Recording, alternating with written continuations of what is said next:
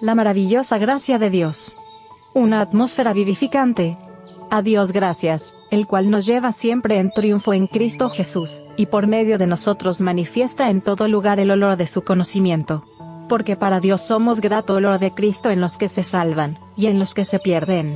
Segunda de Corintios 2, versos 14 y 15 en el don incomparable de su Hijo, ha rodeado Dios al mundo entero en una atmósfera de gracia tan real como el aire que circula en derredor del globo.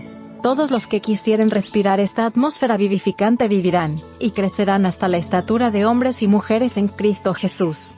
El camino a Cristo. Página 67. Toda la belleza del arte no puede compararse con la belleza del temperamento, y del carácter que se han de revelar en los que son representantes de Cristo. La atmósfera de la gracia que rodea el alma del creyente, el Espíritu Santo que trabaja en la mente y el corazón, son los que hacen de él un sabor de vida para vida, y permiten que Dios bendiga su obra. Palabras de vida del Gran Maestro. Página 280. La transformación del carácter ha de atestiguar al mundo que el amor de Cristo mora en nosotros. El Señor espera que su pueblo demuestre que el poder redentor de la gracia puede obrar en el carácter deficiente, y hacerlo desarrollarse simétricamente para que lleve abundante fruto. Cuando la gracia de Dios reine en el interior, el alma quedará rodeada de una atmósfera de fe y valor, y de un amor como el de Cristo, una atmósfera que vigorizará la vida espiritual de todos los que la inhalen.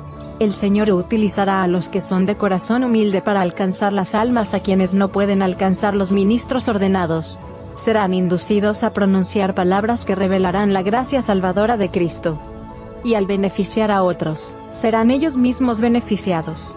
Dios nos da oportunidad de impartir gracia, a fin de que pueda Él volvernos a llenar con un aumento de su gracia. La esperanza y la fe se fortalecerán a medida que la gente de Dios sobre con los talentos y las facilidades con que Dios lo ha provisto. Obrará con Él un instrumento divino. Joyas de los Testimonios.